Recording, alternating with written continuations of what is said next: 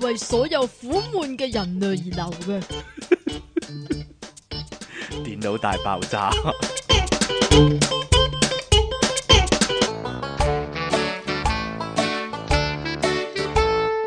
咁好笑 噶嘛，係咪先？歡迎翻嚟 p o c k u p c o m 嘅電腦大爆炸，呢度繼續有音樂情人出體傾，同埋苦悶人類嘅救世主啊，即即稱其離讓神啊！講真，你會有冇諗過去好，選 呢個議員呢？既然你咁搞笑嚟講，可能得到民眾嘅支持呢，而冇呢且個你議席噶，而且你喺嗰嗰一冇搞笑黨噶，而家你喺嗰一區啊嘛， 你係你係搞笑黨 呢個其實你一個人已經夠啦，你你啊一個人已經夠所有可搞以笑三嘅雄人鼎立啦。嗰啲啊嘛，你咯，一個咯，本土搞笑嗰啲，冇啦，你你獨立一個啦，獨 立獨立搞笑獨演立員，搞笑，即其利養神，哈哈哈哈哈！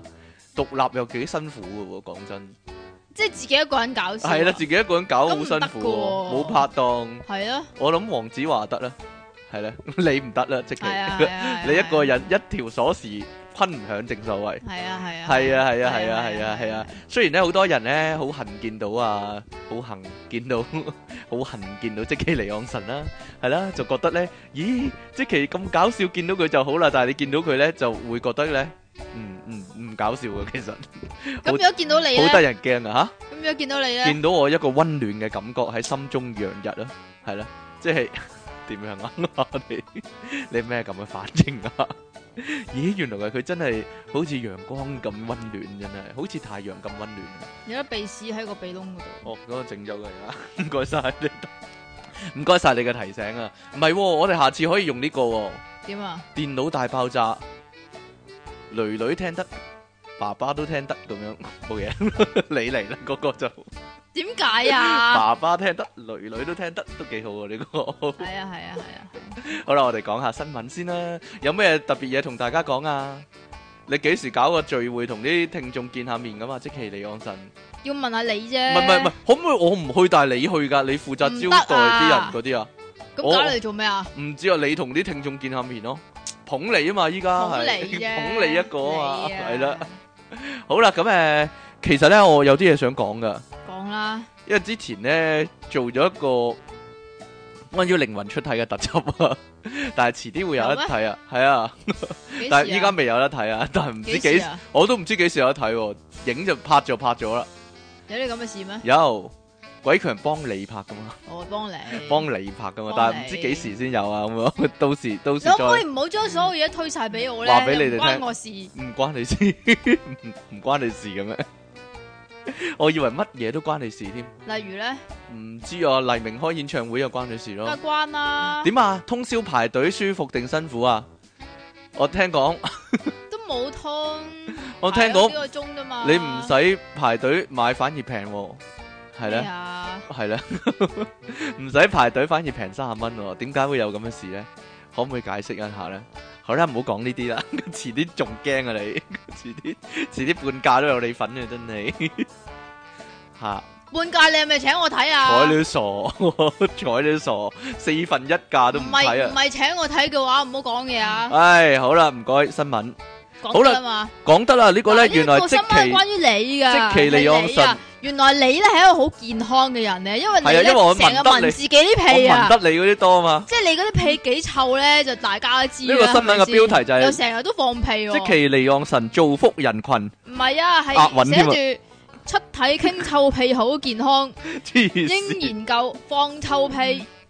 啊，唔唔係係啊係佢話聞臭屁，聞翻自己放嗰啲臭屁，系闻人哋嗰啲啊，呢個話，但係佢咧，可佢以啊放牙。嗰個人可能咧有聽電腦大爆炸噶，點解啊？佢咧一第一句咁樣講啊，英國研究無奇不 有，係咯，哎我哋成日都係咁話噶嘛，真係離奇啊啲研究，好無聊嘅科學家，究竟佢哋點解會研究臭屁咧？唔知喎啲學者話咧，即係嗰啲臭屁咧，其實對人體嘅健康咧係非常之有好處噶。嗯，咁點解咧？原來因為裡面有一種成分啊，有一種叫做微量嘅硫化氫可以活化細胞嘅粒線體喎。冇錯啊！原來咧啲細胞嘅粒線體受損嘅話咧，咁啲細胞就會好啦嘛。係啦，就會老化死亡啊！但係咧，原來咧呢個臭屁入面嘅呢個硫化氫咧，就可以修補翻呢啲粒線咁體但係喎。要聞幾多先夠？呢個係一個問題啊。冇錯啦，所以咧喺即其利昂神嘅點啊身邊咧，亦都未必一定係健康噶，因為太多啊，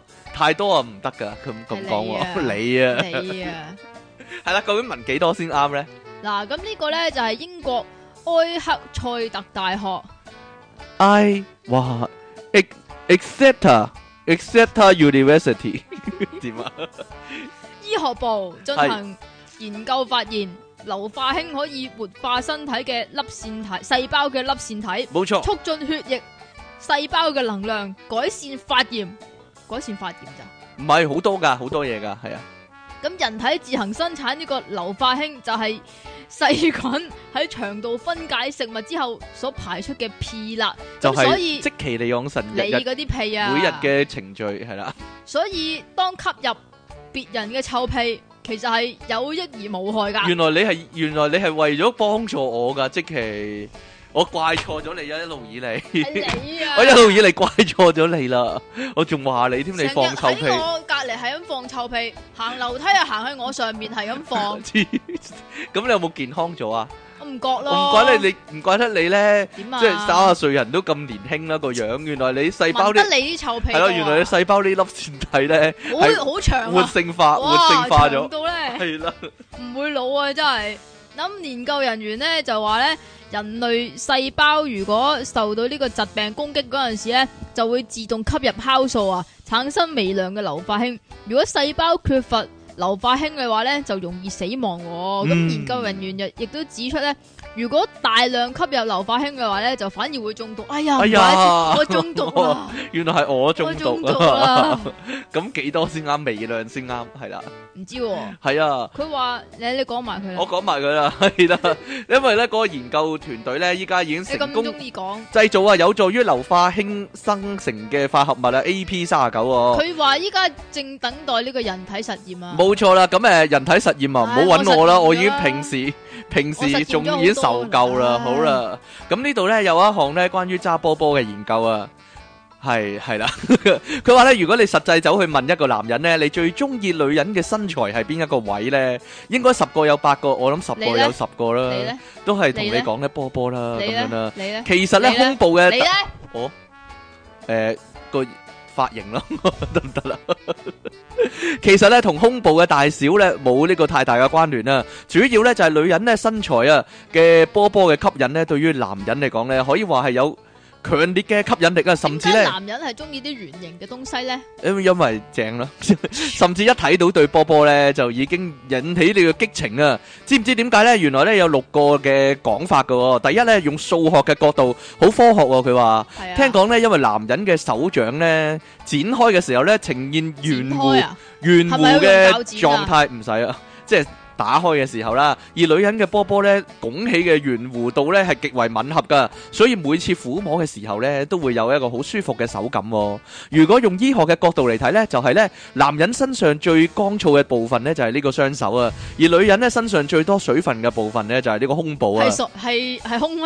胸因為佢最話多水咧咩，入面咧就係隱藏呢個奶水嘅重要器官喎、哦咁嘅咩？所以按照吸引力法則咧，呢、個 光確嘅部分咧 就會吸引，即係俾呢個水多嘅部分吸引咧，就係、一個係咩原因喎。咁男人邊度水最多啊？哈哈哈哈！水龍頭咯。 啊以性愛嘅角度嚟睇咧，女人咧用手幫男人按摩最舒服嘅地方咧就係、男人嘅下體、喎，而男人咧咧用手幫女人按摩嘅最佳去即係處開水。咧喉係嘛？就係佢嘅胸部啦，咁樣喎。以兩性學家嘅研究嚟講呢，就係呢令男人呢覺得女人最性感姿態嘅時候呢，就係呢胸部略微挺起嘅嗰一刻啦。喺嗰陣時候呢，亦都係激起男人情慾嘅感官視覺啊，幾時會輕微停起啊？輕微挺起我都唔知啊。另外你呢唔。係好多經驗嘅咩？仲有一個講法呢，就係呢男人身上啊最強硬嘅部分咧就係雙手啊，而你唔係好女多經驗嘅冇咩？冇乜經驗喎，我呢啲係啦，冇乜經驗噶，比較生澀一啲啊。而女人咧身上最韌性最弱啊、最柔軟嘅地方咧就係胸部啊，所以咧男人咧與生俱來啊，就係要保護會嗰個地係方啦啊，用最堅硬嘅強壯嘅地方咧去保護女人最柔弱嘅部位喎。用文學嘅角度嚟睇咧，就係咧男人咧嘅雙手咧就係女人寫文章嘅時候靈感最多嘅地方啊，係咩？而女人嘅胸部咧就係男人寫文章嘅時候咧靈感最多嘅地所方以又啊。係吸引力法則，所以佢哋就冇會錯啦黐埋一齊啦。如果用生物學嘅研究咧，男人同女人咧嘅身體咧，本來咧就係互相配合噶。例如男人咧有突出嘅部分啦，女人咧就有呢個凹陷嘅部分咧，互相配合啊即。係男人突出嘅部分就係嗰 度，係啦，女人突出嘅地方咧就係胸。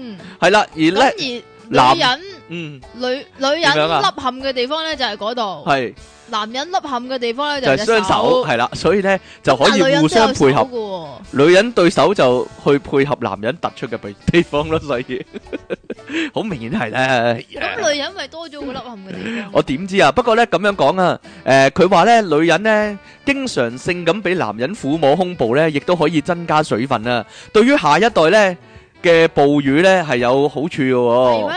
係啊，你有冇聽過啊？男人揸得多啊，個波會大噶。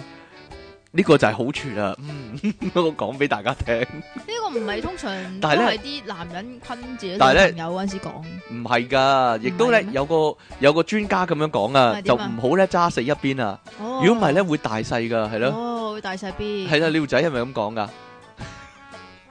吓，好明顯你係㗎成日咁樣對啲女仔講我啦。據個個都咁講啊嘛， 即係唔小心困到都， 咦困到呢邊喎，我要困埋呢邊，如果唔係咧就會大細噶啦，係咯。耶穌當年都係咁講啊，係咯。如果俾人打咗右邊面，就要俾人打埋左邊噶啦； 俾人揸咗左邊，就俾人揸埋右邊。好啦，唔該，下一個新聞啦，唔該，即係耶穌其實係咁嘅意思嘅。差唔多咁嘅意思啦，係咯，哦，係啦。呢個係最新嘅解讀 啊，唔知道，係啦，咁咪下一個新聞咧就係咧，哇呢個犀利啊！ 下一個新聞咧，佢係咪挑戰自己嘅長度咧？我覺得诶，唔知道係嗱，咁頭先講完波啦，係講完女人突出嘅地方，就要講男人突出嘅地方。冇錯啦！有個男人咧，竟然咧為咗追求快感啊，做傻事。德國一個五廿二歲嘅男人裏五边十啊，二歲唔好搞埋咁嘢啦，我斟杯水咧，繼續講 啦。搞錯啊！你唔同我講㗎。你講啦，係啊。德國一個五廿二歲嘅男人叫出體傾，咁因為咧阿出體傾咧就渴望無比嘅刺激，為咗尋求快感咧，所以喺自己個咕咕嗰度咧裝咗十三個鐵環喎，點可以裝到十三個鐵環咧？拎十三個鐵環出嚟俾幼我嘅睇鐵下。環定係粗嘅鐵環啊？等你陣，做乜爭咗佢啊？嗰個人冇名嘅，點解呢個人？ 出體傾咯，黐線，德國嘅男人啊，我又唔係德國男人，哦，德國啊，唔怪得啦點，解啊？法蘭克福腸啊，唔怪得可以咁套，佢唔搵條法蘭花幅腸試下咪得咯？怪得可以套到十三個鐵環 啊，但係聽講依家啲法法蘭克福腸咧，細咗啊，唔係啊，唔俾用豬肉嚟啫啊啊啊啊啊冇，嘢啦。唔係啊，我我諗咧，佢係追求自己嘅快感，唔係追求法蘭克福腸嘅快感，梗係套落自己度啦，你真係係咧，好啦，咁唉算誒。啦我唔知道啊。點知咧咁套總之就套嗰時就套好咗過癮啦係，啦，啊點知套咗一陣咧，時間嘅流逝係啦，佢就開始劇烈腫脹啦。開始長大啊，因此咧就卡住咗四日，系棘住咗哇四日啊！啊，咁啊屙唔屙到尿啊？四日我點知啊？你試下咯，棘住咗，唔會細翻嘅咩？係咯，五十二歲都會攰噶，會貧血啊！哎呀，冇血到個頭好暈啊咁樣。邊個頭啊？我唔知上下頭就有血到啦，明顯腫脹咗，上上頭又冇乜血到啦，係啦，繼續啊你，我唔知道啊。咁結果咧要驚動咧十個去救火的少年喎、即係好似上次嗰、個即係綁咗處女吓、處女環嗰、個，處女唔係處女唔環，係處女，環，塞咗個頭入去一個誒、呃石做嘅陰陰道嗰個人。唔係啊！上次又驚動消防員，有個女人自己綁咗自己嗰、個哦，嗰個貞操帶精粗帶啊嘛，係啊，處女冇環錯，處女環 唔一定處女嘅貞操帶就佢話因為呢個男人係為咗體驗性高潮嘅，嗯咁、所以先至乜咁吉做浪嘅鐵啫。圈度有性高潮啊我嘅咩？點知啫？咁人哋 你插唔好都教係插壞一啊！個啫你唔好嘛，點教解壞啊插十三個 嘅我咧？驚聽呢個節目嘅有啲男仔未試過性性高潮咧，即刻去試下係喎。嘛，即係係啦會想到飛來橫 禍喎，係啦，咁樣叫飛來環 波。飛來十三個橫禍。好啦，咁佢咁於是咧，消防員到場之後咧，就花咗大約一個鐘頭咧，先至將全部環全部解開喎。智慧環啊，呢個可以話係 古老古代嘅玩具啊，智慧環啊，解啊解啊解啊咁。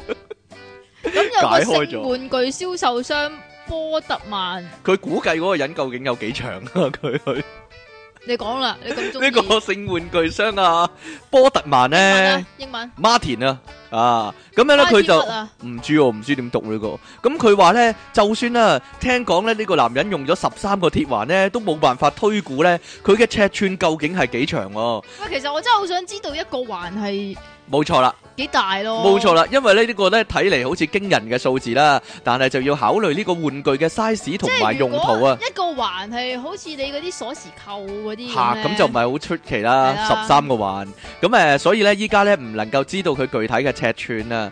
據呢樣呢個情況呢，呢、個性玩具銷售員啊波特曼呢就研判啊，呢、個男人呢應該係冇做好自我評估啊，先至會呢失手受罪喎、咁樣喎、要要點樣自我評估啊？即係究竟自己有幾粗碌咯？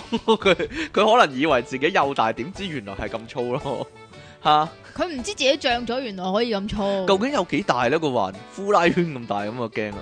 吓，冇嘢啦，算啦。 鎖匙扣都唔得啦，鎖匙鎖匙扣我都嫌細啦，係咪先？冇理由嘅應該。係係嘛？係啦，係嘛？唔知啊，可能杯杯口咁樣 一個杯咁樣咯，係唔係啦。啊，你講嘅呢個我講噶，係啊，唔好意思啊。好啦，呢個呢，哇，瑜伽大師呢個瑜伽大師精力好就喎，係你啦，有一個呢，六十四你歲都嘅想。咁做嘅，瑜伽大師啊，比沃拉魯啊，我唔識英文佢啊英文名，因為羅馬尼亞話嚟嘅。講啊，曾經咧聲稱咧要做呢個千人斬啊，佢要揾呢一千個處女咧嚟到達到咧佢最高補嘅身啊，最高精神實力喎，佢咁樣講喎，補身啊，唔係補身，即係如果咧 搞咗一百個柱嘅話咧，做啊瑜伽嗰陣時咧就可以翹埋隻腳升起，好似印度佬我咁唔。知我，但係我覺得搞咗一個一千個處女一千個啊一千，個，佢應該腳軟啦，同埋冇晒精神力量， 冇晒能量啊，冇我覺晒得精力咯。咁點啊？咪就係咯，呢個呢，據報道呢，呢個比沃拉魯呢，佢話呢，佢十七歲開始呢就練習瑜伽噶啦，係之後呢就十成七歲開始，亦都開始未啊未啊未啊未啊，之後呢，成為呢個瑜伽嘅導師啊 master 啊，咁誒成立咗一個瑜伽組織呢，叫 MISA 喎 M I S A 啊，佢喺羅馬尼亞呢，全國呢，二百五十個城市啦，以及點解呢。好似傳教咁嘅？環遊世界，直頭係傳教啦，呢啲邪教分子啊，以及咧喺瑞典啦、丹麥啦、德德國啦等等國家啦開班授課啊。咁佢嗰陣時咧，但係依家六十四歲啊，留意啊，佢咁嗰都做到嗰啲動作㗎，佢嗰陣時咧，誒原來要唔同嘅動作㗎，唔怪係得啦。唔啊，怪得冧到咁多處女啦！佢話呢，因為比沃拉魯呢當時呢魅力無窮啊，好多女性呢都拜倒佢嘅門下。其中一個呢曾經追隨佢嘅女學員呢，馬貴斯啊，馬貴咩貴誒 Margaret 啊，係啊，唔係 咩 Margaret 咩咩 grass？ Margaret 啊，你佢真係犀利佢話咧當時佢十五歲啊，咁啊俾沃魯拉咧就話佢知咧，誒、如果能夠同佢進行雙修性愛嘅話咧，就能夠達到精神嘅最高境界喎、哦咁呢個咩？ 呢個 Margaret 咧就相信佢嘅説話啦，兩人於是咧就開始搞嘢啦，哦係啦、咁佢亦都話咧，呢個比沃拉魯咧係真心相信咧印度瑜伽嘅講法㗎，話咧如果能夠同一千個處女搏嘢嘅話咧，就能夠提升道行啊，達到最高實力喎、會點解會成仙㗎？得道成仙，唔知道啊，進入咗呢個內我啩，我 唔知。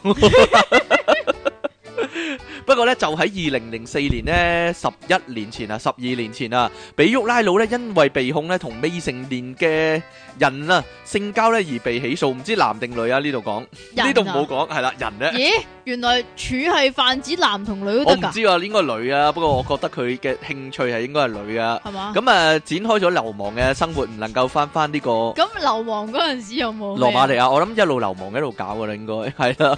咁啊，二零零五年呢，喺瑞典被捕啊，不過瑞典呢，就冇將佢引渡喎，而且呢，俾咗佢政府嘅庇護啊。誒、唔知點解咧？啊因為佢係瑜伽大 師，啊因為可能佢冧掂咗啲政府官員啦，唔知道搞搞掂咗啲政府官員嘅瑜伽大師啊嘛。咁佢入境除咗咧改咗瑞典名啊，不過咧羅馬尼亞咧嘅高等法院咧已經咧判咗佢六年啦，即係雖然佢缺席聆訊啦，都判咗六年啦。咦，千人斬都係六年咋？咁咪好咁抵，你咧，咁咪好抵咁你咧，啊！咁你 國斬。際咗幾多人啊？冇冇啊！啊國際刑警咧同時發出咧國際嘅通緝令啊！咁誒近日咧被沃拉魯咧喺巴黎被捕咧，點解佢離開庇護佢嘅地方啊？咁啊引導咗佢翻去啦，應該可要能想去旅行，啊應該要。坐六年啦。可能佢入到去咧都入去坐監都唔係俾人搞噶啦，佢都係搞人噶啦，應該佢瑜伽大師啊嘛， 應該咧令到啲囚犯咧都去到呢個精神嘅最高境界，應該啊啊啊啊啊咁樣，係咩意思我㗎？唔知道喎，點解精神嘅最最高境界會有呢聲嘅？係啦，你可要唔可以話俾我知咁就要點解啊問？瑜伽大師啦，我就唔係啲咩大師啦，你出體大師係啊係啊係啊，你出唔知嘢陰謀大師師啊嘛，會唔會咧？令你到又話唔講， 令人達到精神嘅最高境 界咧，係啦。唉，你講埋佢咧。咦？點解啊？跟住咧，跟住咧就係、如果你冇俾呢個瑜伽大師搞，係而你又身處喺南非嘅話咧，嚇恭喜你，你可以免費咧獲得呢個處女獎學金處咧，女獎學就完金。成你嘅大學課程 噶。南非嗰度咧，依家咧為咗即係解決啊呢個少女未成年生仔未嘅婚問生仔題啊，啊，係啊，係啦，，咁就搞咗一個咧處女獎學金係啊。啊，同埋防止濫交同埋艾滋病等等嘅問題啊。如果你喺南非嘅話，你咪可以攞到咯。點解？即其利昂神係點咯，解？你畢業都冇， 都冇搞過，你講 吓講下啫， 繼續啦，唔該， 你咁純潔，你講係咯，聽講唔係聽過 咩啊？聽講太遲搞咧，就係個胸唔發育到啊，聽講就 啊 吓吓吓。你係咪鼓吹緊 啊？唔係啊，唔係啊，唔係啊，點啊？唔係啊！之前第一篇報道咪話，唔係第二篇報道咪話俾人揸得多會大咯，啊係啦。嗯，依家為時未晚啊噶，即其利昂神咁點咧？冇嘢啦，繼續啦。過咗發育時期啊啦。好啦，呢個處女獎學金係點嘅咧？喺烏卡烏烏塔卡拉行政區啊，英文烏塔卡啦，係啊，咁樣講啊，南非話係咁樣，烏塔卡啦，真噶，導遊同我咁講嘅，當年 個導遊同我咁講，係啦，喺呢個烏塔卡啦行政區啊，推只出要喺大學通過女子嘅處女檢驗計劃，就可驗以。咗之後就唔係處女啦， 等係唉，你講埋佢。 有個男人嚟幫你檢驗噶嘛， 係啦。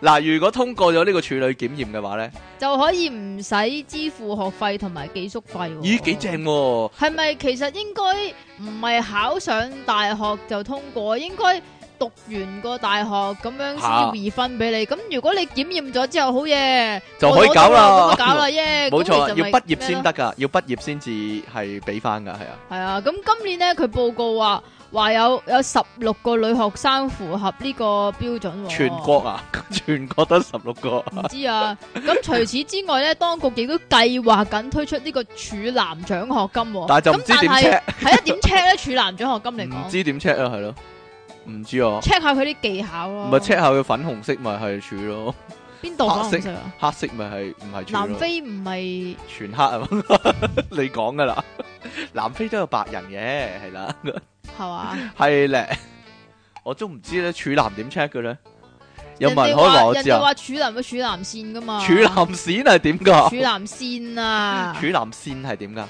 唔知啊，我係未咧見過嘅。定係點嗰啲手工沙嗰啲啊？手工室係處女嘅，即係啊阿阿小龍女嗰啲 甩咗個手工沙，可能有得 check 嘅咧，可能要科技嘅幫助，我唔知道。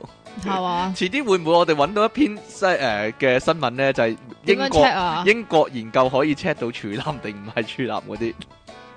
算啦，好啦，咁誒亦都有一個誒、呃得獎嘅人咧係現身說法啊，係佢啦，名啊特別喎、好似叫做得得咯，得咯啊，係咯，好似寵物小精靈啲名得咯，得咯，德羅德羅啊， 係啊，咁啊德羅德羅咧，十八歲嘅得咯，得咯，係啊咁，即佢好係開心啊，攞到呢係個啦處女獎學金因為家家貧啊，佢啊，咁啊全靠呢個處女獎學金咧，佢可係先啦可以讀到大學啊亦，都全靠自己咧，不要破處咧。吓，不要破處，係係啦啦自己嘅努力係啦， 咁佢認為呢個獎學金係可以改變佢嘅未來喎，幫助佢征服世界喎。可能佢係扒咧，咁咪得來不費吹灰之力咯，得來全不費功夫可以話。仲有啊，仲咩啊有除咗呢個十八歲嘅德羅德羅之外咧，仲有一個三十二歲嘅西索爾喎，佢亦都非常之感謝呢個獎學金嘅幫忙喎，三十二歲喎。系啊，不過有啲女權組織就話呢，要 check 係咪處女呢，似乎呢就有侮辱女性同埋呢有歧視嘅成分啦。但係德羅德羅呢，自己就唔係咁講喎，佢話咩？ 你講啦，你用你講女仔嘅身份啦講。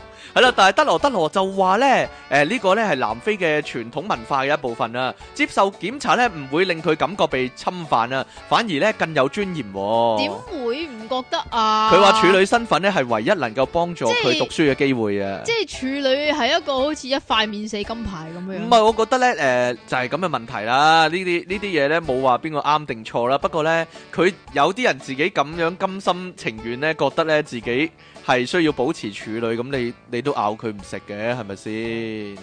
好啦，呢度有個奇聞啊，內中國內地嘅消息啊，有個奇聞啊，就係、咧有冇幻想過呢個咁似鹹片嘅情節嘅？應該係，係咧，除媽非唔媽係。媽媽搞咗個女嘅對象啊，啊可以話。哈哈 哈個媽媽搞咗個女條仔啊，不過唔係佢條仔嚟嘅。中國咧有個咧四十二歲啊姓魏嘅媽媽咧魏乜乜咁樣咧，唔知係咪叫衛生？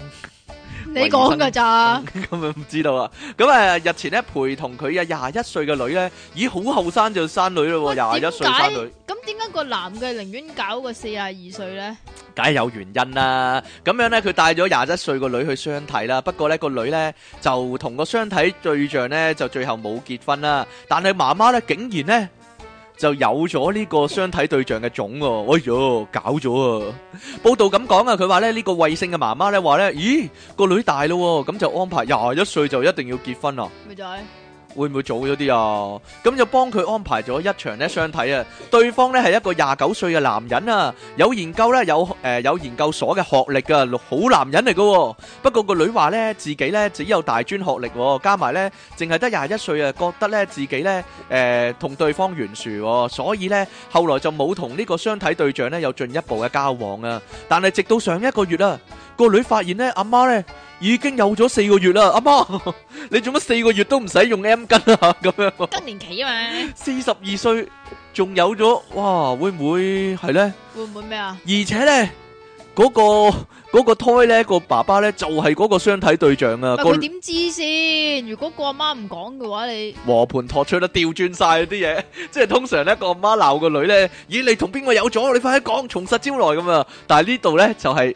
個女咧質問個阿媽，你同邊個有咗？快啲從實招來， 就係、老豆，你老豆就係上次嗰個咧廿九歲嗰個男人啊，咁樣咧誒，呃佢好驚訝，佢話咧，除咗呢個男人啊，你揀邊個男人都好啦，係呀，你做乜要啊搞呢個啊，好搞唔搞咁樣啦？佢話咧，上一分鐘佢仲係我嘅相睇對象，下一分鐘佢做咗我老豆啦，有冇搞錯啊？咁樣喎，咁你搞人，人搞你嘅啫，冇嘢噶。唔係啊，你唔要咁，阿媽要咁冇乜嘢啫。佢話個。個角色嘅落差太大啊！佢話咧，如果咧你唔同嗰個男人分開同埋墮胎咧，我就跳樓自盡噶啦咁樣喎。咁咁唔係大陸有嗰啲咩一孩政策嘅咩？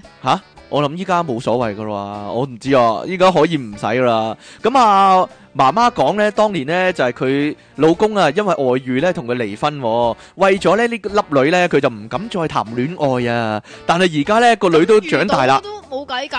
冇錯啦，咁啊又有男人呢，即係個女都廿一歲啦，咁啊個男人又真心對佢喎，所以呢就決定呢，啊交乜都交晒俾佢啦。而呢個廿九歲嘅男仔就話呢，就係、自己嘅媽媽呢，誒、死得早啊，所以呢，遇到年紀大嘅女人呢，就戀母係啦，好有安全感，戀母情意結啊，自認都有啲戀母情意結噶啦。咁樣呢，經過心理諮詢師呢十幾日嘅心理輔導之後呢，咁啊兩母女呢終於呢和好啦，而呢呢個媽媽呢亦都可以安心呢食食嫩草啦，老牛食嫩草啦，可以話係唔係爭十幾年啫，唉，爭十幾年啫。如果個阿媽 keep 得好，好似吳遠芳咁，冇所謂啦。都唔遠方啊，诶、你近來冇睇咩？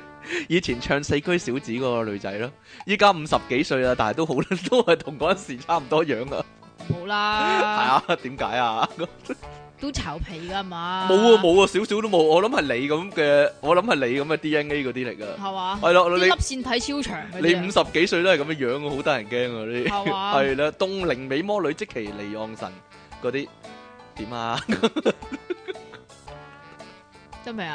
得啦，好啦，最尾咧呢、個呢、個故事咧就教訓阿出體傾咧，啲英文唔該學好啲。如果唔係嘅話咧，就算有十億都冇啊都，過冇得唔使啊到！手啊！呢、個孟加拉央行喺紐約聯邦儲入面啲備職銀行員咧， 個個嘅都帳戶，孟加拉 啊，孟加拉啊，攞佛仔啊，攞佛仔啊咁樣。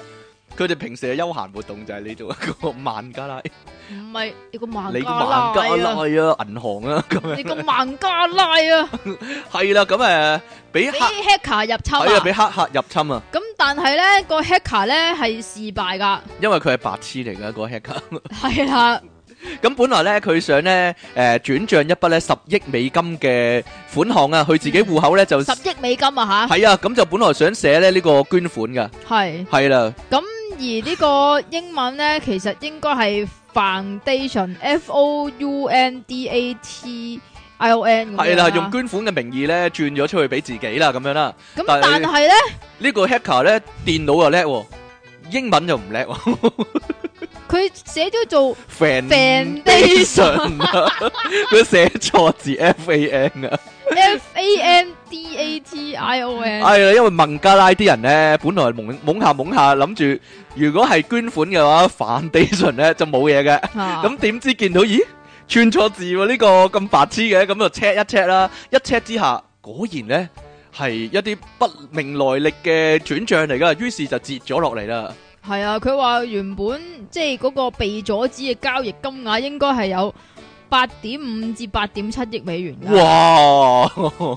而孟加拉央行喺紐約聯邦儲備銀行裏邊嘅錢呢，亦都係只有十幾億美金嘅啫。哇！咁一次過俾佢食清咗袋人哋居佢咯。咯。一鋪清袋啊，真係好啦，咁啊好彩截咗落嚟啦。嗯咁、而呢個孟加拉央行呢，亦都呢去追查翻嗰啲款項翻嚟啦，已經嗯，係啦。咁誒、呃好彩冇事咋，所以呢，誒、無論你做 hacker 啊，定還是做銀行都好定呢，還是做節目都好咧。係啦，英文要好一啲啊，唔該你。你 啊，係啊，係啊，係啊，係啊。好啦，咁誒呢個呢，都同我哋嘅題目有關喎、作弊啊，出貓啊，一百八十六集電腦大爆炸係咪一百八十六集啊？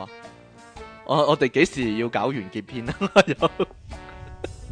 一百八十六集電腦大爆炸嘅題目呢，就係、啊出貓啊！你細個有冇呢個出貓嘅經歷呢？但係點解我成日都覺得呢個題目係講過嘅咧？呢個題目係冇講過噶，只有講過咧你處理你默書唔合格嘅經歷啫，未講過咧你出貓嘅經歷啊！講 真，係咩？係啊，誒、其實咧我幼稚園嗰陣時咧，我記憶之中咧，幼稚園默書啊嘛，吓，嗰啲出貓咧好明目張膽噶，咪可唔可以俾我睇下？係咯、直。頭係咁講喎。嗱，又嗰或者係呢個點串啊？嗰咁陣時咧，幼稚園咧默英文生字咧，我哋咧仲懶係咧用塊手巾仔咧接啊接接咁樣咧，就整咗個門口啊，遮住咗啊，冚住咗啲默書簿啊。要嘅咩？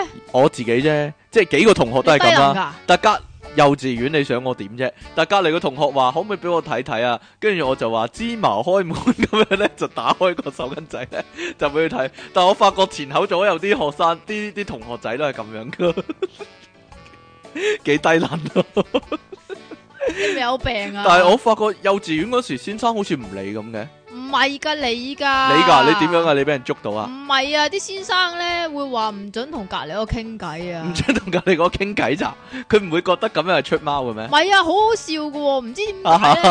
喂唔係真係，我好記得嘅。啊誒，不過不過陣間先唔講係，你講啦，你好記得啲乜陣啫？間先講啊。哎而家，呀， 你唔記得噶啦。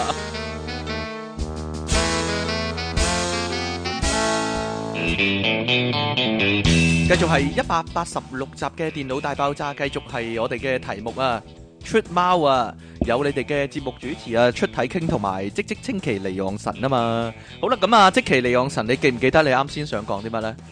唔記得啊，幼稚園嗰陣時啊，即期好幼稚嗰陣時啊，係啦，我同依家冇芝麻開即門係㗎同依家一樣啦，。係啦，會點啊你？但係咧，唔知點解咧，嗰陣時我唔記得默書啊，定還是默啊係考試嚟嘅嗯。，咁咧就唔係老師去诶同、我哋默嘅喎，係嗌咪嘅喎。嗌咪物，係啊，老師唔喺度㗎，係中央咪嚟㗎。你明唔明啊中央咪嚇即係全部人一齊默咁樣樣㗎。咁離奇嘅點解？定還是係考試嚟㗎？我咁冇樣就喺個咪嗰度指導你啊。第一條係點點點，第二條係點點，即係要要邊串咩字串咩字咁樣樣咧。哦又或者係要要畫公仔㗎嘛？嗰陣時記唔但我記啊記得咧，幼稚園唔係啲啊，咁但係咧，你即係叫做嗌咪嘅時候咧，咁有陣時啲 miss 咧就會出出入入，即係有陣時唔出出係入入，唔係唔係即係死守喺個課室嗰度啊咧。咁嗰陣時咧，我哋佢就巡晒會咁多班。係啦，我哋就會傾偈啦。 哦，咁傾偈嘅時候咧，又唔知點解咧，嗰、個咪咧又會知嘅喎。梗係知啦。然之後咧就話你哋唔准傾偈啊嘅。啊企喺你背脊啫嘛，個人 係咯，唔係啊！我記得幼稚園嗰啲卷咧，好好簡單，好似智力問題咁啊，數下有幾多西瓜嗰啲噶，即係數數目字啊嘛，數下有幾多西瓜嗰啲噶，係咯，類似係咁。我唔知點解會有啲人唔合格嘅咧， 嗰啲即係一嚿飯啊嗰啲，真唔做咯，嗰啲 咪。係不過不過幼稚園嗰陣時咧，嚇冇嘢啦，算啦。點啊？你講啦， 又嚟呢啲幼稚園嗰時點啊？因為有啲同學咧諸多忌拮㗎，嚇即係咧你明明冇做過嗰樣嘢咧，即係你你明明其實係擔天望地嘅啫，然之後咧佢就會哦你偷睇，我話俾老師知嗰 啲，啊啊！哇啊煩到！嘔啊！嗰啲人真啊係你咯嗰個咪你黐線㗎唔係會啊，喂，細個你有冇啲出貓經歷啊？我咧，我係咁好樣噶。乖㗎，我小學嗰陣時咧，咁我好有努力讀書㗎，一有一次默書唔似你啊識啊，咁個書包咧係喺個凳後面嗰度棟喺度噶嘛，即係挨住個書包嚟坐啊嘛。咁我擰轉身扮喺書包度拎嘢咧，跟住㗎，本我啊唔係唔准掂個書包嘅默書嗰陣時，但係唔係喎我本本書仲喺書包入面咧嘅狀態下，我咪揭嚟偷睇咁樣咯。係啊， 吓你話你幾曳啊？係喎唔俾掂個書包喎，嗬。唔俾掂唔㗎，俾掂嘅喎，有冇人真係抄一張紙仔嚟出貓噶啦？講真，抄即一即張睇戲咪成日都係係咁嘅，抄一考張試啊？你話係啊，考試抄一張紙仔喺度出貓，有冇人係咁噶啦？你但係呢認識嘅人之中有冇係咁噶啦？唔係唔係，你知唔知點啊？貓其子點樣啊實咧，你默書最嚇難背嘅一樣嘢嗯，就係標點符號，係啦哦。咁點樣去背到啲標點符號？啲標點符號係唔使背嘅，係點樣咧？喺櫃桶底度寫低佢。寫低啲標點符號，係啦，你用真鉛係筆嚇記得要即係擦用返鉛佢筆，要擦翻。都要係啦插翻佢，你黐線嘅。 睇到啲標點符號啊嘛，有冇可以暗號啊？或者咧，有冇啲高科技出貓啊咯？我諗緊，即係咧，如果即係 Laser 係咪嘛點咗啲咧，唔係啊，即係用肉用眼睇唔隱形到，墨水係寫啦喺手嗰度。跟住戴呢個液晶體顯影眼鏡嚟點到啊？睇，係 麼？咁唔係你想點 啫？我呢副德國出品嘅液晶體顯影隱形眼鏡啊！好啦，咁 誒點樣啫？有不過咧，小學咧定中學咧，真係咧有人咧抄咗喺手板嗰度出貓嘅喎，抄手咗板啊啲答案係咯，喺咁手板咯。跟住佢仲話咧，請 Miss 行過嗰時，我揸實個拳頭咪得咯。咁啊，你明唔明啊？即係咧。明 平時偷睇嗰時咧，就咁樣攞咁住樣咯你係係啦，啦， 咁樣攤大手板睇。Miss 行過咧就揸上個拳頭，跟住個手板向下嘅，咁咪 Miss 咪唔知咯，係咯，撳住張紙嚟寫咁樣咯，唔係啊。不過咧，有一樣嘢咧，我記得好似係發生過嘅。係咩啊？又係默書寫喺手板嗰度，哈哈哈！寫咗啲好深嗰啲字喺手板度，佢唔係全篇抄噶，全篇抄冇冇咁多位嘅手。咁寫然得之好後咧，細咪得咯，唔係啊，因為咧你知道咧有啲墨咧唔乾啊，唔乾咁佢嗰隻手咧咪撳住個默書簿哦嘅，，花咗，唔係啊，印咗落去啊，印咗落去，如來神掌印咗落 去，印咗落去咯，跟住然之後俾人睇到有印喺度咧，唔嚇跟住就知佢出貓啦。係啊，係我記得應該係事後噶。嗯，事後咧就派翻個默書簿，咁有一本默書簿咧就扣留咗，跟住就啊邊邊個同學唔該你出一出嚟啊？點解呢度有個字嘅印喺度噶？咁仲要係相反嘅喎， 即係仲要係相反，你係正哎總總之係有個印喺度。 係咯，咁然之後就嗯誒誒，鬼知咩嗰 啲？鏡像嘅喎，仲要 如來神掌印咗落去啊！呢下犀利啊，呢下咁啊， 唔係啊，因為我我有諗過噶，即係手上面咧有冇人直頭紋身 紋咗啲字喺上面嚟偷點睇？啊？中學嗰啲同學好狼死噶，佢真係成本書咧擺擺喺喺哎櫃櫃桶桶嗰度咧揭啊嘛擺喺嚟，櫃桶啊嘛係咯揭嚟睇噶。但係唔怕老師巡過嗰時見到佢櫃桶有本書咁樣，啲黐線噶。因為老師一行過嗰時，即刻咧即刻縮翻成個佢啦肚成個肚咁樣咧 遮實個櫃桶，好似好似喺度搞緊個櫃桶咁樣， 入咗咁樣 本書係啦咁。繼續啊你，不過咧，好似真係勁多人咧開咗本書喺櫃桶嗰度噶，我記得記憶之中開咗本書喺櫃桶啊。係啊咁但係本書好大本嘅喎，冇理由睇唔到㗎。我唔知啊。咁定啊，還是其實老師咧覺得捉呢啲嘢咧好麻煩嘅事呢，好麻煩啊，費事啊嘛。係啊，定係好似逃學威龍咁樣咧，本 本係咯，擺咗大髀下低咧，打開個大髀就睇到咁樣咧，黐線！我覺得唔得嘅喎。我覺得唔得噶，應該嗱，有啲人就係直頭用鉛筆將個答案寫咗台面咯。即係唔係櫃桶個台面咯，因為嗰啲防火膠板嗰啲咧，啊可以拆得甩噶嘛。但係咧呢樣嘢喺我小學嗰陣時咧係唔 work 嘅，你知唔知點解啊？因為我小學嗰陣時咧，嗰張台咧係嗰啲台連凳嗰啲好舊式嗰啲哈哈哈哈咧，你明你明邊啲我明啊！啊，我明啊。啲台咧係會穿窿㗎，嗯，诶、咁得唔得咧？即係如果擺喺櫃桶嗰度入啲，但係咧透過個入窿嚟睇，透過個咁窿，咪每次淨係睇得一兩個字。透過個窿嚟睇，唔知道啊。 我我聽聞中學嗰阵时啊，後面嗰啲同學咧，直頭會後面嗰搶咗另一個人份卷嚟抄噶，攞嚟啦 咁樣，直頭喺台面抄抄抄一抄，俾翻你啦 咁樣噶，咁樣噶，勁狼死啊，黐線嘅後面啲人， 但係又冇俾人發現喎，真係嗱。你仲記唔記得小六你係咪學能測驗㗎？係啊，嗱，係小龍學小六咧學能測驗你有呢冇被抽中㗎？啲小測咧，我哋嗰學嗰間要噶。咁咧，但係佢平時要要做小測噶嘛。但係咧，唔知點解咧，我記得咧係有啲唔使，有啲要嘅。我唔知喎，要噶，個個都要噶。唔係㗎，有啲唔使㗎。但係平時嗰班入面都要做噶嘛，就算你使唔使，你唔使嘅咩？唔係啊，我就係要咯，但係咪我係咯記得有啲人唔使咯係要。噶。嗱，嗰份誒、呃小測嗰份嘢咧，咪電腦紙嘅，一樣畫嗯 MC 嘅。啊有啲人咧就偷偷地攞多一張空白噶，然之後咧到對答案嗰時又派翻俾你咧，咁嗰個人就喺空白嗰張度寫正確嘅答案，嗰、個人次次都滿分噶，次次都好高分即係點噶。啊你講一次，嗱，佢咪派一張空嘅俾你做嘅係嗱，啊，誒攞攞嚟跟住做測驗，咁佢就收埋一張空嘅，嚇然之後咧下次咧咁咪唔夠派咯。夠噶，佢佢去佢到後面咪有多嘅喎，佢唔會掹掹緊啱啱好嘅喎，通常有多嘅喎。係可咩？能個粗心大意嘅老師啦，我唔知道啊。係啦，你老師嘅問題啊。跟住咧，到佢對答案嗰時咧，佢就攞張空嘅出嚟，然之後填翻個真個答案去咁樣咯。哦，跟住就加。佢派翻俾你對噶嘛啲答案啊，係咯、就咁樣咯。嗰、個人次次都好高分嘅，但係係咯冇嘢啦，冇所謂啦。其實其實學能測驗唔使咁緊張啦，又唔記你名嘅，真係黐線。咪就係咯，係咧又麻煩喎。嗰陣時又死都要留喺學校嗰度咧。嚇，我唔知啊。你你冇係咯，你冇事嘅， 你可以捱得過。咩叫冇你捱得過就冇嘢啦，係啊！有人呢係真係貼咗張紙仔呢喺前面嗰個人個背脊嗰度抄嘅，吓、咁咪好明目張膽。好明目張膽，係啊！但係個老師唔會覺得嗱嗱，其實其實如果你擺喺櫃桶，你耷低頭睇，其實好礙眼噶嘛。個老師見到你唔係啦，你個老師見到你耷低頭㗎嘛點耷低頭睇嚇啊，扮仆低啊扮嘛，仆低，咁你考緊試做乜仆低啊？我瞓覺你都吹啊黐線嘅你都。吹啊嗱人。但係如果你個頭望住前面嗰個人個背脊，就似係寫緊卷個姿勢啊嘛，嚇咁啊冇咁冇咁個咁老礙師眼啊嘛會。周圍周圍周圍行噶嘛，咁咪睇到咯。我諗咧，我諗啲人就係知啊，有啲老師唔會周圍行噶，有啲老師係一路坐喺度噶嘛，死魚咁啊嘛，嚇係咯，佢會坐喺度唔巡噶嘛，有啲老師係騰嚟騰去嘅啫。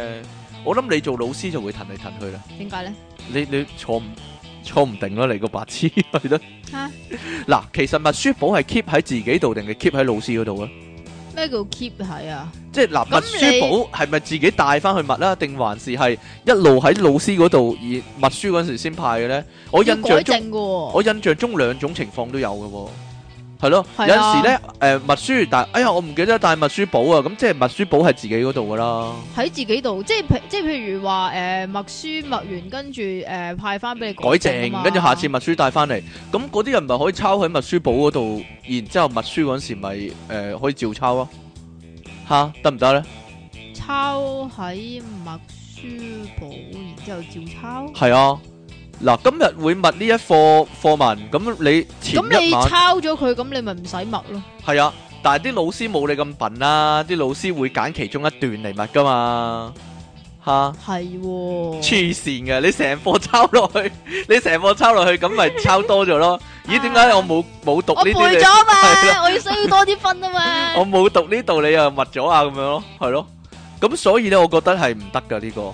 但係有人話咧，抄喺後面嗰頁啊，咁但係你抄咗喺後边嗰頁，咁佢哋點啊？搣翻出嚟啊？嗱，但係咁樣，但係咁啊咁樣，如果你搣翻出嚟嘅話，咪波及到前面咯。嗱，嗰啲我啊、你啊、他啊、的啊嗰啲唔使抄噶嘛。你密書淨係唔會唔記得最深嗰幾隻字嘅啫。係啊。咁你將最深嗰幾隻字抄喺度，然之後到你真係密書嗰陣時睇翻咪得咯。啊係咪好醒咧？係啊係啊係係咪好啊，醒整咧？到爆啊！通常有你邊啲字會唔識啊？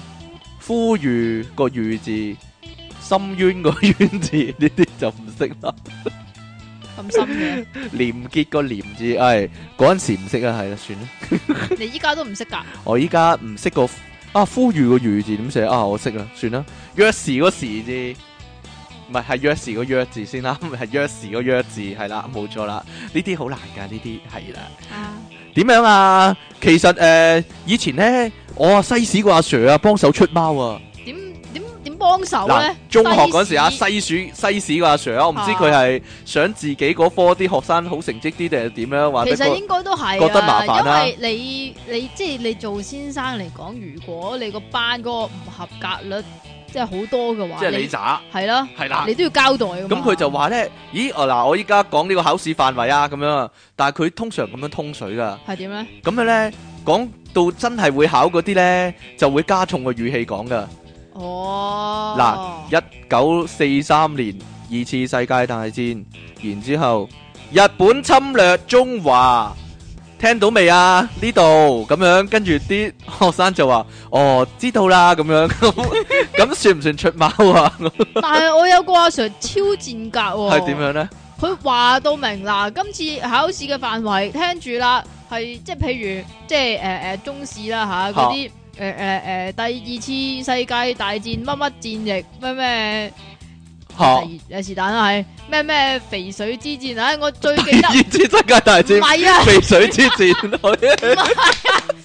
我求其講啊得啊，好肥水不流別人田之冇戰，嘈，係我淨係最記得肥水之戰。係佢講過嘅，然之後我成段背咗，跟住佢唔出，跟住點樣啊？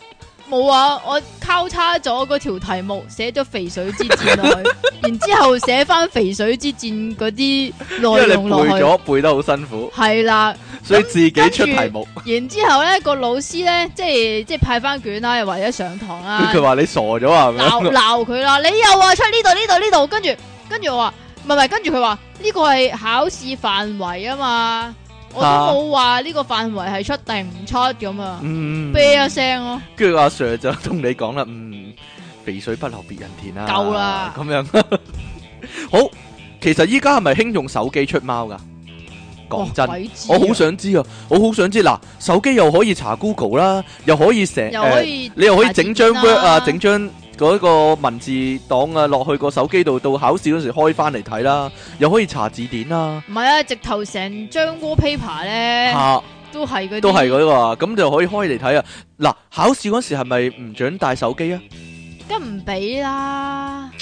咁你帶手機翻學冇人收你噶啦。聽講有啲學校依家咧嚇係喺呢個。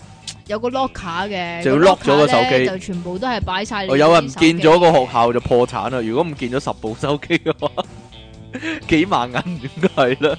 咁唔係㗎，以我所知係誒、嗯你你如果身上面有手機嘅話，有啲就要登記啦。咁即係總之整啲麻煩嘢，冇求你唔好帶啦吓。有啲咧就係要求你，總之你一翻學你就一定要擺低個手機擺低個手機喺嗰度噶啦。咁然之後咧就會鎖埋佢，到你放學先準攞翻，類似咁樣樣嘅。我覺得係，我覺得係好多學校都係隻眼開隻眼閉算數啦。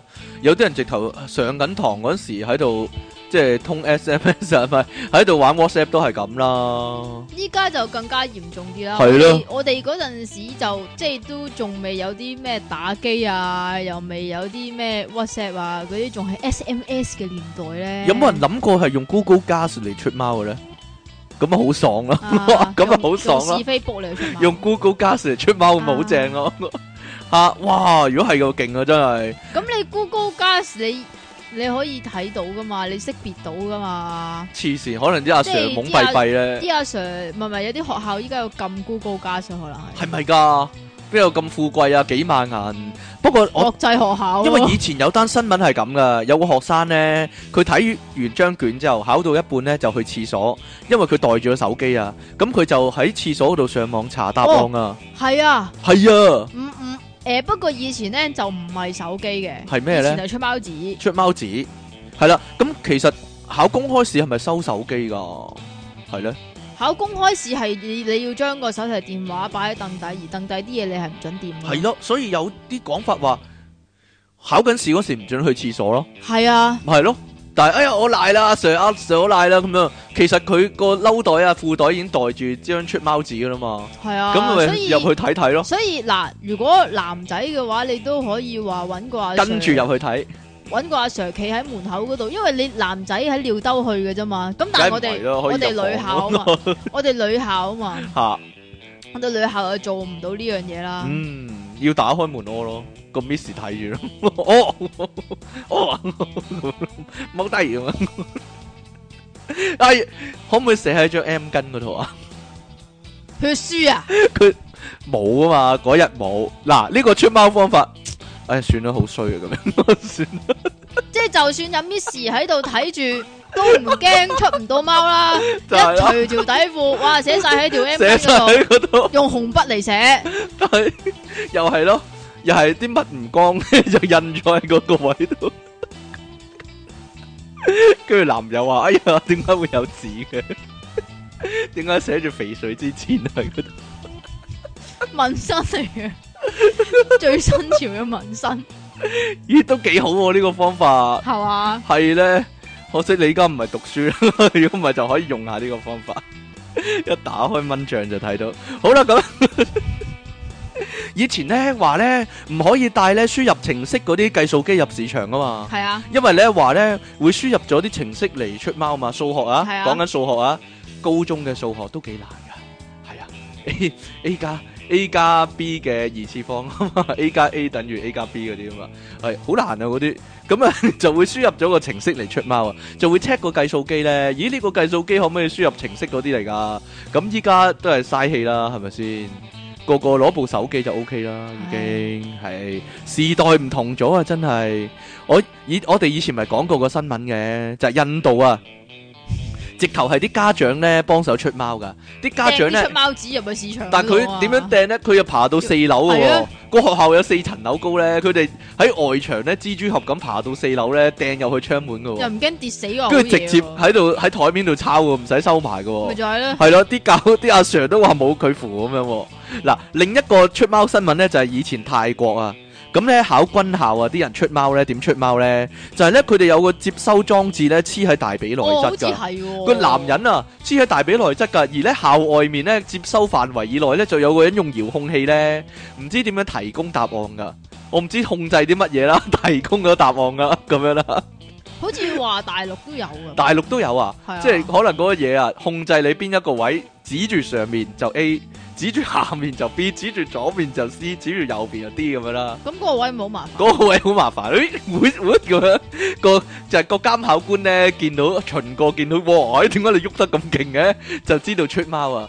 知唔知啊？嗰單嘢咧捉到嗰啲出貓嗰啲人咧，同埋捉到嗰個用遙控器嗰個人咧，全部人要剝晒褲咧嚟到睇下佢大髀內側有冇黐。啊有冇黐咗嗰個遙控器啊？定係淨係佢黐咗啲震嘢咧？即系震一下，震啲摩斯密碼係啦，震一下就 A，震两震兩下就下 B 咁樣，嘟嘟嘟咁樣，但系如果我分唔清究竟瞓一震一三下定四下，見到啲男仔啊啊 啊咁樣，定係女仔啊啊咁樣。點解會咁嘅？我唔知啊，啲遙控嗰啲震嗰啲嘢係啦，零四好玩啊，係啦，好似咧你好中意玩㗎？唔係啊，好似逢親咧係學生嗰啲戲或者電視劇咧，就一定會有出貓呢條橋嘅咧。講真，即係嗰啲電影啊，如果係係啊校園片嘅話咧，起碼下半個鐘啊出貓呢條橋要 講真，點解咁老土嘅咧？唔知喎，有套仲要成套都係出貓喎，係啊，出貓愛作戰，唔係出貓打翻咩？出出貓鬥一番，我唔日知啊本，片啊嘛，我唔係啊，香港香港都有啊。香港都有套啊，用啊用放屁嚟出貓啱你啊！點樣用放屁出貓？點解你會睇呢啲戲嘅咧？我唔知啊，而咧好似做做嗰啲戲嗰啲人咧，完全唔似學生噶。係 咧，你小肥邊忽似學生啊？佢做校工啊，就差嗱唔你多。講嘅咋，唔關我事。啊點解佢會似學生咧？我真係想知。好啦，講下啫，講笑講笑講笑。得未啊？係啊，得啦，冇嘢啦。突然咁間，但係你有興起啫冇你有冇俾人屈啊？試過我冇俾人屈啊，我冇俾人屈啊，點樣啊？你俾人即係屈，你俾人屈係啊啊？哎呀，點解成日都屈你噶？點知啫？世界上得出體傾冇屈你咋，吔屎啊係你！你講啦，屈得我最多啊嘅就係黐你線 啦，你講啦，點又樣屈屈你啊人？放屁，呢樣我樣樣都有屈，呢樣一定冇屈，明明放屁嗰個自己。 我呢樣一定冇屈，係你係真係有放屁，即系咧，如果有出有有出體班嗰啲同學咧，可以現身說法咧，冇嘢咯，就會知道完全冇啊！就會知道課室有幾臭。係啊係啊係啊係啊係啊，點樣啊？你點樣俾人屈啊？即係咁，我考試嗰陣時咧就好嚇中意瞓覺嘅。嗯咁、有陣時瞓覺咧就有唔同嘅姿勢，係咪先？嗯，咁、然之後咧有一個姿勢咧就唔知點解咧，有人就覺得吓我係即係望緊隔離嗰個，又係大鱸魚啦，唔係大鱸唔係大鱸魚魚。呢呢呢次唔係大鱸魚。係咁跟住就就唔知點唔知點，跟住告下告下咧，就告到去副校長嗰度，係啦即係阿姑子嗰度。姑子嗰度點啊？咁係係咪姑子咧？我點知你啫？係啊，冇人知啊，白痴算啦應。該係姑子 嚟，唉，一講學校啊，即期就係咁樣噶啦。你繼續啦，好多就係怨點啊氣啊，好係啊，多好怨氣啦，多怨氣啊！你望下個唉鐘，係啦，好短時間啊，你繼續講啦。係 嘛？係啦，扮晒嘢啊！啊咁然之後咧就。即係都搞到好似幾大壇嘢咁樣樣嘅，啊，又就公又審啦，又得咗我去係啦，又喺度猜我，又搓我，又捽我咁樣樣 啦。初你邊 度啊？點解點解冇效嘅咁細嘅仲係？係啦，咁點啊？佢搓到我個膽好大啊！明唔明啊 啊搓個膽啊，原來系啊，好大 啊！啊，咁總之佢就因為因為攞唔到證據出嚟啊，係咁所以就罰唔到我罰，唔到你，係啦。嗯咁但係咧都要因住你一睇 埋睇埋睇埋黐線嘅，亂噏嘅。唔係啊，我哋學校試過一次好大鑊啊！啊我唔知點咧，但我唔知以前有冇講過啊。就係咧，啲先生咧唔見咗份卷嗰啲啊，後尾又揾得翻啊啊。你講過啦，啊跟住嗰份卷啲啲題目咧就傳到四班都知啊，咁樣啊，係啊，跟住又有有啲阿 Sir 出嚟講邊個邊個攞咗份卷嚟偷睇快啲認咁樣，類似咁樣啊，係咯，但係其實認咗佢啦其實全部啊人少唔少關我事，但係全部都有咧去睇啲問題啊、答案啊咁樣咧，個個都好高分啊嗰啲， 就係咁樣啦。啊但係呢個先係大規模嘅出貓，呢、個可以話係。咁誒嗱，不如講下啲電影嘅出貓橋段啦。我睇過一套呢係咁樣噶，就係個鞋踭呢係一本書嚟嘅。咁佢呢考試嗰陣時咧就會翹腳咁坐啊，係啦。咁翹腳咁坐，阿、Sir 巡咗去第二度嗰時咧，佢就翹住腳呢，咁就揭個鞋踭啊，咁就喺度偷睇啊。但係阿 Sir 一嚟到呢，佢只腳就踩翻落地啦，個鞋踭呢就變翻個鞋踭啦。咁阿 Sir 就見唔到佢偷睇啦，咁樣啊。係咪好高科技啊？呢、個 得唔得啊？呢、個啲人睇唔到你做動作㗎，我點知啫？ 我點知啫？ 呢個得喎，呢個嗱另一個就你都係咧，想試下係嘛？可惜你依依家家唔太使考老啦，係咯，依家唔使考呢啲。有冇人考車嗰時出貓咧？點出㗎？考車筆試噶嘛，考交通規則噶嘛，唔係咩？哦，要填交通規則噶嘛？呢個標誌、呢個路牌代表乜嘢？類似咁噶哇，嘛？咁多點出啊？咁但係啲人一次過考到喎，嗱，你有冇諗過先？你咁中意揸車呢啲，你始終有朝一日要考嘅，你有錢嘅話，啊，咁你有冇驚？哎呀，如果考唔到嘅話，咁咪嘥錢。咁呢個係咯， 吓，吓，算啦，你都係玩彎岸啊，撞下欄算啦你。死啊你！玩下頭啲撞下欄杆咪算咯，係啊係啊係係啊唔好揸真車啦，係啊對呢個社世界和平有好處係啊！啊係啊，嗱，另一個呢就係呢，寫晒喺條呔後面啊，考試嗰時就擰轉條呔揭開嚟唔睇啊，係唔係寫後邊啊，係條胎咧點講好咧？有個理係啦，嚇，有個內籠條胎裏邊咧就可以反出嚟 就嘅，反咗反咗條嘢出嚟，反咗出嚟之後咧，裏邊咧就有字，就寫滿，字啦。係啦，但似乎唔多可行啊，我覺得，除非你條呔好長咯。啊，我記得啦，有套戲就係呢，嗰個人條呔好大條 㗎。 啊系人都知你出古惑啦。仲有就系成件校服都經過改裝咯，嗰件校褸好多個位咧就有暗格啊，或者可以反出嚟咧寫嗰啲答案嗰啲咯。有冇人真係咁做嘅咧？現實世界，我諗冇噶， 我諗係冇噶。高科技嗰啲就係有個耳筒咧，有個耳機咧，塞住個耳仔咯。我諗依家容易啲啦。嗰啲藍牙咧咪好細粒係嘅，咧，直頭可以塞喺個耳仔度，外表睇唔出嘅，係咪啊？咁點咧？咁咪可以咁出貓藍咯。牙跟住咧，邊個講俾你聽啊？咁梗係外面有個人講俾你聽啦。點解外邊會有個人可以知道裏邊份卷寫咩呢嗱，冇錯啦，呢個呢就要好複雜啦。你首先要用手機影低張卷，然之後呢哇就 send 出去用 WhatsApp，跟住呢，外面嗰人呢就同你講第一題答案係 A，第二題答案係三十二，類似咁樣，得唔得啊？咁樣呢個呢個得唔得啊？嗰陣時逃學威龍呢唔係咁噶，係掟啲香蕉啊、 蘋果 A ，banana A。 Apple 哦，跟住 dot 就喔喔喔喔喔咁樣啊，得啦嗬，呢個咁望下外面就見到啦，啊呢個就得啦呢個。咁其實女仔會唔會喺條裙內側黐呢個貓字咧？裙嗱，都咁咪好唔似使改裝，咁咪唔使改裝件校服咯都好似有嘅，就係揾一個嗰啲萬字夾，吓。咁嗱，就即其現身說法，唔係我啊，係你知道有人咁做，係啊，真㗎，係啊，女仔之家。係啊，哎呀，咁就揭起反反起條裙嚟睇啦。係啊，咁因為你萬字夾啫嘛，咁你其實要甩手都好容易啫嘛。吓咁跟住，如果發現咗點解地下會有張咁樣嘅紙？呢張係我張温書紙嚟嘅。哎呀，哎呀，我喺呢度咩？吓就係咁啦，系人都知出貓咯，白 痴。但係揭開條裙嚟睇啊，阿 Sir 喺度及住啊， 嗯等多陣先叫佢咁樣，等多陣先捉佢咁樣。冇咁大張噶嘛，好吓，細張嘅啫嘛。但係條你裙好細條啊嘛。你知唔你知唔知女仔啲字係可以寫到好細噶？但係你隻眼冇咁好啊嘛，啲字 咁細，隻眼咁遠睇唔到啊嘛，喺下低係咯，喺下低，喺下低。喺下低。咁男仔如果換個角度，男仔咧就應該寫喺個拉鏈嗰度 啦，寫拉點開啊？拉開拉然之拉後拎出嚟，鏈拎出嚟， 嗯，就可以睇到啦。梗係唔得啦。嗱，其實換個角度睇咧，真係即其利昂神人格最高尚啊！低分咪低分咯，冇諗過出貓呢啲。正所謂窮都要窮得有骨氣啊嘛，係咪先？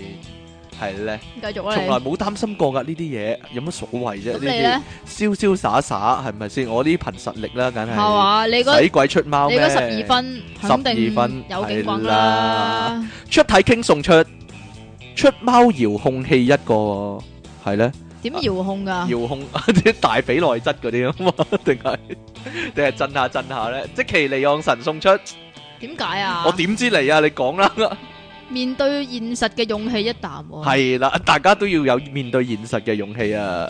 佢阿朕話咧撈埋你哋啲獎品一齊喎，本節目獎品非常豐富啊！朕送出吸血僵屍一碟喎，係咩意思咩咧？係咩嚟嘅係咧？咩意思一咧？碟一碟嘅吸血僵屍，即其尼昂神撲飛好頭痕，爆炸私人相。我細佬咁講啊，佢回應翻上集呢，佢話呢，打波嗰陣時啊，同人講啊，要贏人先要贏自己，咁就一定冇晒朋友喎、方米高商點解嘅？點解啊？因為好弱智咯， 老細。 但係跳奔之針嗰時咁講呢，係咪好啲啊？啊嚇，唔係啊，打波嗰時一定唔可以咁講啊，你而家打波定打人啊，我係咁㗎啦，咁樣啊。好啦，嗰陣時呢，呢個廣告嗰陣時呢， 個個喺籃球場都一定要講一講呢句㗎，所以你話呢樣係幾勁咧？幾咁弱智啊。起步遲啊，依家玩 Facebook 吓，係啊， 但係起步遲呢，反而有利喎，係啦。呢啲呢，做唔到嘅嘢呢，就唔好去做，係啦。得啦，講咗做唔到嘅呢，就唔好去講。好啦，唔該，你繼續啦。仲有冇多啲啊？冇啦，再多啲又要講翻啲舊嘢噶啦，唔該。係嘛？啊呢個 DC Wing 話可以請大師嚟現身說法，佢應該幾多異性朋友，但佢依家咁紅，未必得閒啦，除非有蝦條食啦。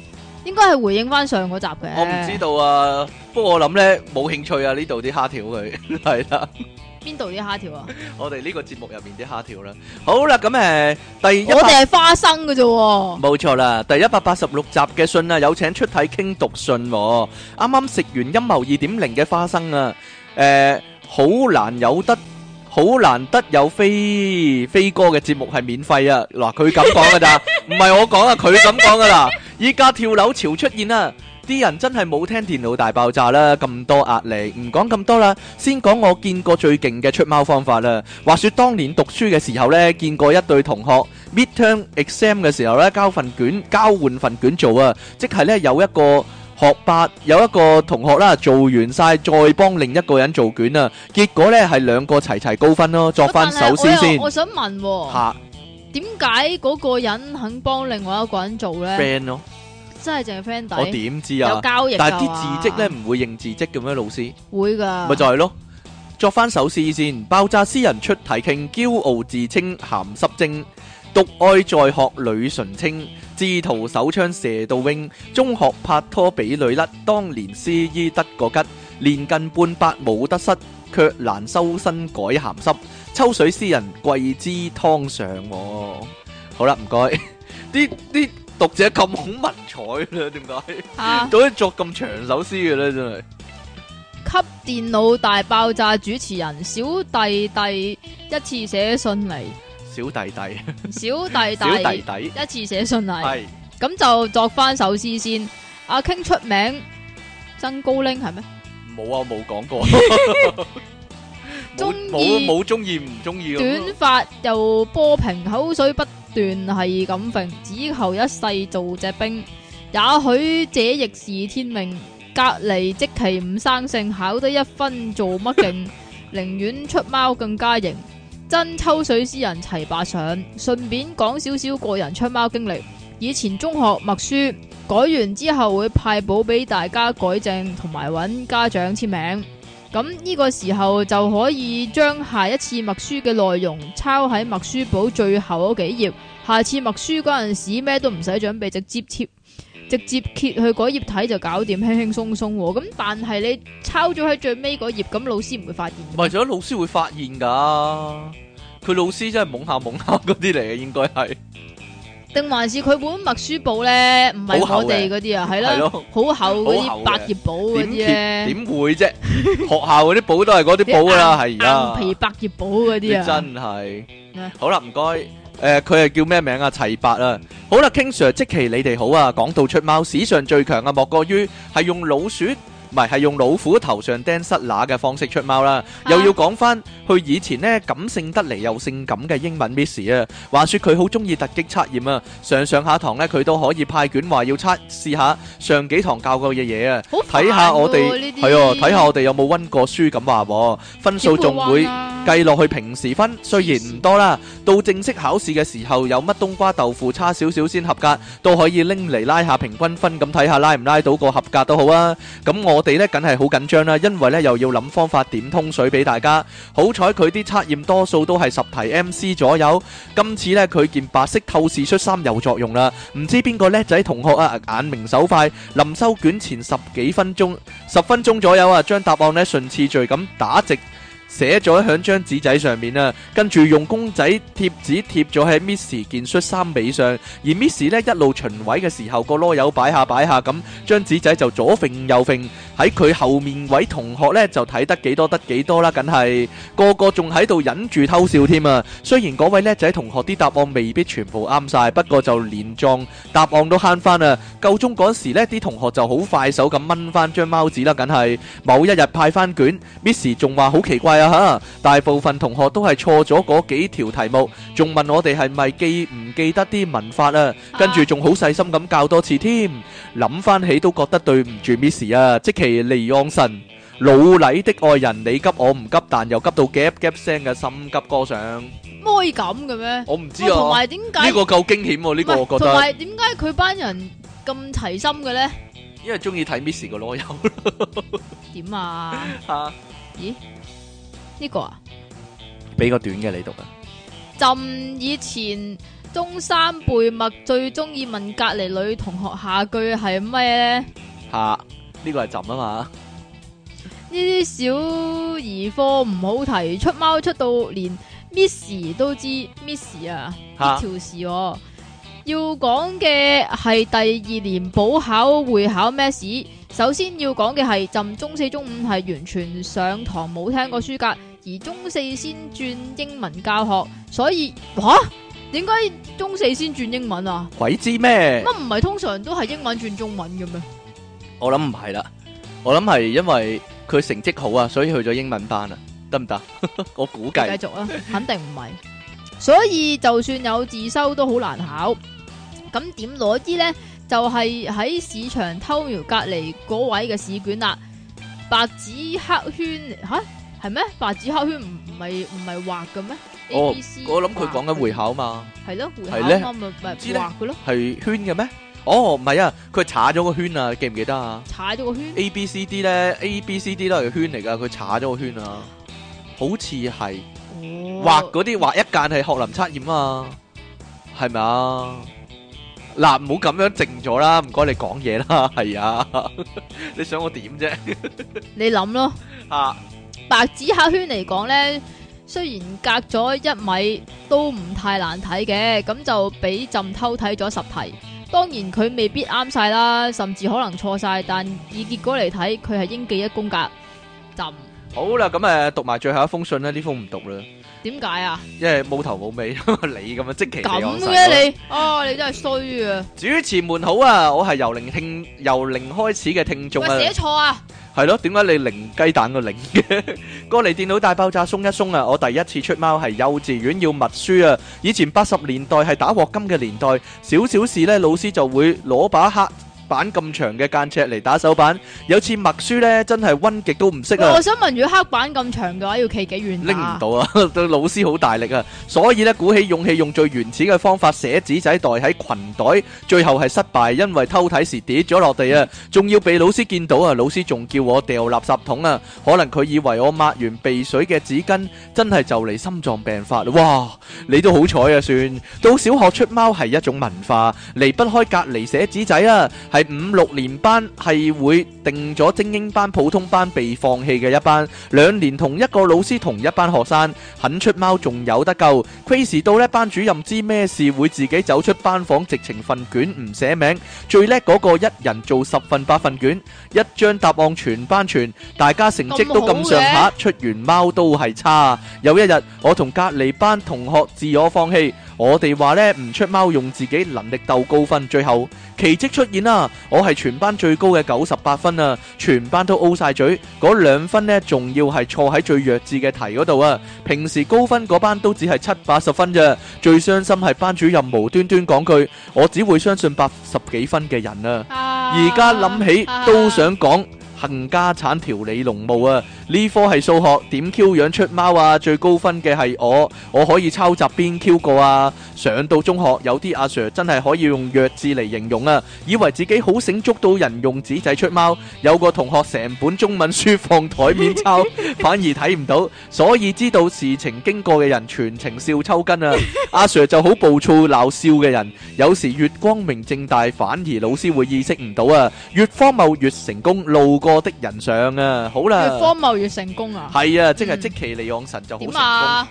你好荒謬啊！你嘅人生。你姓方噶？啊啊啊啊啊！好啦，咁啊，今日節目時間咧差唔多啦，咁樣，咦，好順利喎、近期近幾個禮拜，即咁期咁你想點啊？即期你努力啲啦，真係係啦，關咩事啊？成五六點五點幾六點先起身點錄節目啫，你真你黐線，係啦，好啦，咁誒所有嘅嘢咧賴晒落即期嗰度得噶啦。嗯，例係啊如，呢個高鐵撥款通過啊，嗰啲 啦，係啦，賴晒落即期度就得噶係啦 啊，，係啦，成個世界所有衰嘢咧，北韓又話要發動核武啊，就又係啊係啦，賴翻落即期嗰度啦，係啊，嗰啲咩美國總統大選嗰啲啊，係啦，又賴埋落即期嗰度就得噶係 啦啊，係啦，好啦，阿陳鑑林剪報咧又賴埋落即期嗰度啦，係係啦啊，，阿大師食蝦條嗰啲咧，都都係賴埋落你度啊， 係啊，唔知啊，你有冇食蝦條啊咁？